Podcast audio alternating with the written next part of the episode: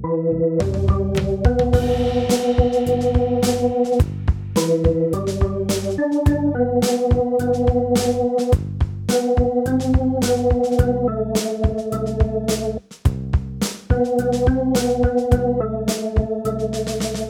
Lieben, manche fragen mich das in diesen Tagen. Wo baust du eigentlich dieses Jahr deinen Weihnachtskram auf? In Dippoldiswalde oder in Thum oder in beiden Orten? Hm, weiß noch nicht so richtig. Möglicherweise in beiden Orten, möglicherweise aber auch in beiden Orten nicht. Ich gehe ja eher vom neuen als vom bisherigen Ort aus, und zwar aus einem sehr praktischen Grund denn ich muss dort ohnehin alles auspacken, aber hier in Dippoldiswalde muss ich alles einpacken. Und vielleicht freue ich mich, dass die Weihnachtssachen alle schon bzw. noch verpackt sind. Die muss ich nur anheben und ins Auto tragen. Ich weiß es noch nicht. Andererseits, ich sprach schon letztes Jahr darüber, wie früh im Grunde die Adventszeit anbricht. Gar nicht erst mit dem ersten Advent, sondern nach den Lesetexten in den Gottesdiensten schon viel früher in diesem Jahr nämlich am Sonntag, dem 7. November. Da ist der drittletzte Sonntag im Kirchenjahr und die Frage nach dem Kommen des Herrn wird erstmals wieder gestellt. Und sie wird in ein Gebet gekleidet und das lese ich euch mal in Abschnitten vor. Los geht es so, Psalm 85, ein Psalm der Söhne Korach vorzusingen. Herr, der du bist vormals gnädig gewesen deinem Land und hast die Gefangenen Jakobs erlöst, der du vormals die Missetat vergeben hast, deinem Volk, und alle seine Sünden bedeckt hast, der du vormals hast allen deinen Zorn fahren lassen und dich abgewandt von der Glut deines Zorns. All das bis hierhin ist Anrede. Wir haben noch nicht ein Gebetsanliegen gehört, sondern nur Anrede. Herr, der du früher gnädig warst, der du früher vergeben hast, deinen Zorn hast fahren lassen, freundlich geworden und gewesen bist, das ist alles Anrede. Herr, der du früher alles so gut gerichtet hast. Manch einem heutigen spricht das ja aus der Seele. Ja, früher. Da war alles schön, da war alles gut, da war alles besser. Da war der Zusammenhalt groß, die Jugend war sittsam und respektvoll, die Alten wurden geehrt und alle waren fleißig und gläubig. Und manch einer sagt so ein Unfug, früher war es doch auch nicht besser. Im Gegenteil, was wir früher alles für Streiche gemacht haben, da ist das doch heute gar nichts. Im Psalm 85, da gehört der Rückblick auf gute Zeiten zur Anrede an Gott. Und indem so frühere Taten Gottes aufgezählt werden, wird so richtig Hoffnung oder auch Erwartungsdruck aufgebaut. Lieber Gott, der du früher so dermaßen viel Gutes getan hast, lieber Gott, du hast das gemacht, du hast es richtig drauf, du kannst, was du tust, was du bist mächtig, du bist ganz, ganz, ganz großartig und wir haben so unermesslich viel Gutes von dir bekommen. Ja, aber was kommt denn nun? Na, worum geht's denn eigentlich? Komm mal zum Punkt, lieber Beter des Psalms 85. Und dann geht's weiter mit dem Vers 5. Hilf uns, Gott unser Heiland, und lass ab von deiner Ungnade über uns.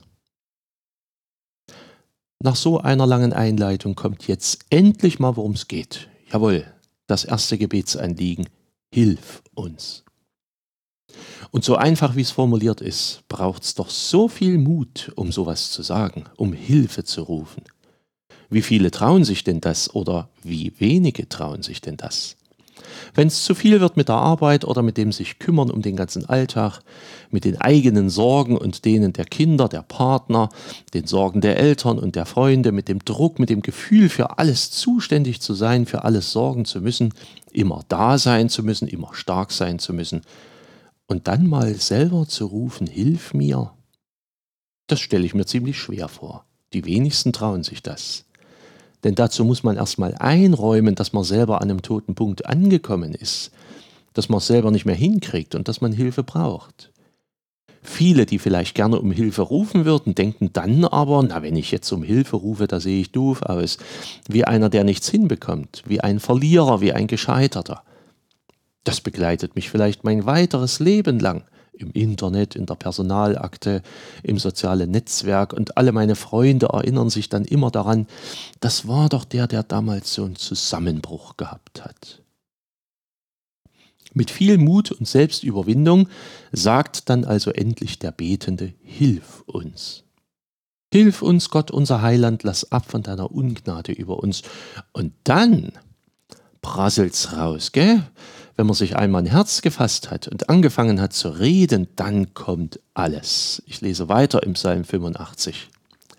Willst du denn ewig über uns zürnen und deinen Zorn walten lassen, für und für? Willst du uns denn nicht endlich wieder erquicken, dass dein Volk sich über dich freuen kann? Herr, zeige uns deine Gnade, gib uns Heil. Könnte ich doch hören, was Gott der Herr redet, dass er mal Frieden zusagte seinem Volk und seinen Heiligen, damit sie nicht in Torheit geraten. Die schöne Anrede vom Anfang, die ist fast vergessen, angesichts des jetzigen Zorns Gottes. Und der Betende kommt so richtig in Fahrt. Wie lange soll das denn so weitergehen? Willst denn nicht mal wieder besser werden? Mach mal wieder was Gutes, schenke Gnade, schenke Heil und noch viel mehr kommt. Eine Lawine von Klage mit fast sarkastischem Unterton. Ach, könnte ich doch mal hören, wie da oben bei Gott auch mal was Nettes gesagt wird. Frieden, wie lange soll denn das noch so weitergehen? Ich glaube, ich muss dazu gar nicht so viel sagen, wie zeitlos so ein Gebet ist. Man könnte das meiste von dem, was da drin steht, heute alles wieder sagen. Ja, und dann kommt der Schluss, und von dem Schluss hoffe ich natürlich, dass man den auch so sagen kann. Ich lese wieder weiter. Doch ist Gottes Hilfe denen nahe, die ihn fürchten, dass in unserem Land Ehre wohnt, dass Güte und Treue einander begegnen, Gerechtigkeit und Frieden sich küssen, dass Treue auf der Erde wächst und Gerechtigkeit vom Himmel schaut, dass uns auch der Herr Gutes tun möge und unser Land seine Frucht gebe, dass Gerechtigkeit vor ihm hergehe und seinen Schritten folge. Ein guter Schluss.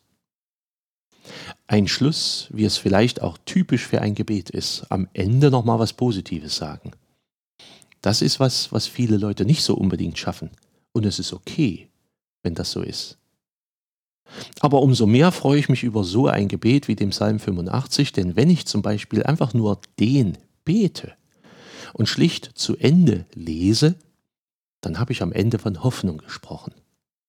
Vielleicht waren das nicht unbedingt meine Worte, aber es waren Worte aus der Bibel und ich habe es gesagt, Gott ist nahe und seine Nähe weckt Ehre, Güte, Gerechtigkeit und Frieden für unser Land und für alle seine Bewohner.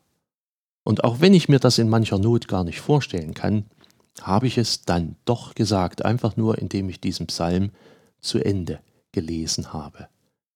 Ich hoffe, dass auch dieser Schluss häufig gesagt wird. Vom Kommen des Herrn Teil 1. So heißt diese Folge des Podcasts. Im Psalm 85 wird um Gottes Kommen gebetet. Man erwartet es mit Hoffnung und hält mit der Klage über die Not nicht hinterm Berg. Und trotzdem guckt man mit Hoffnung nach vorn.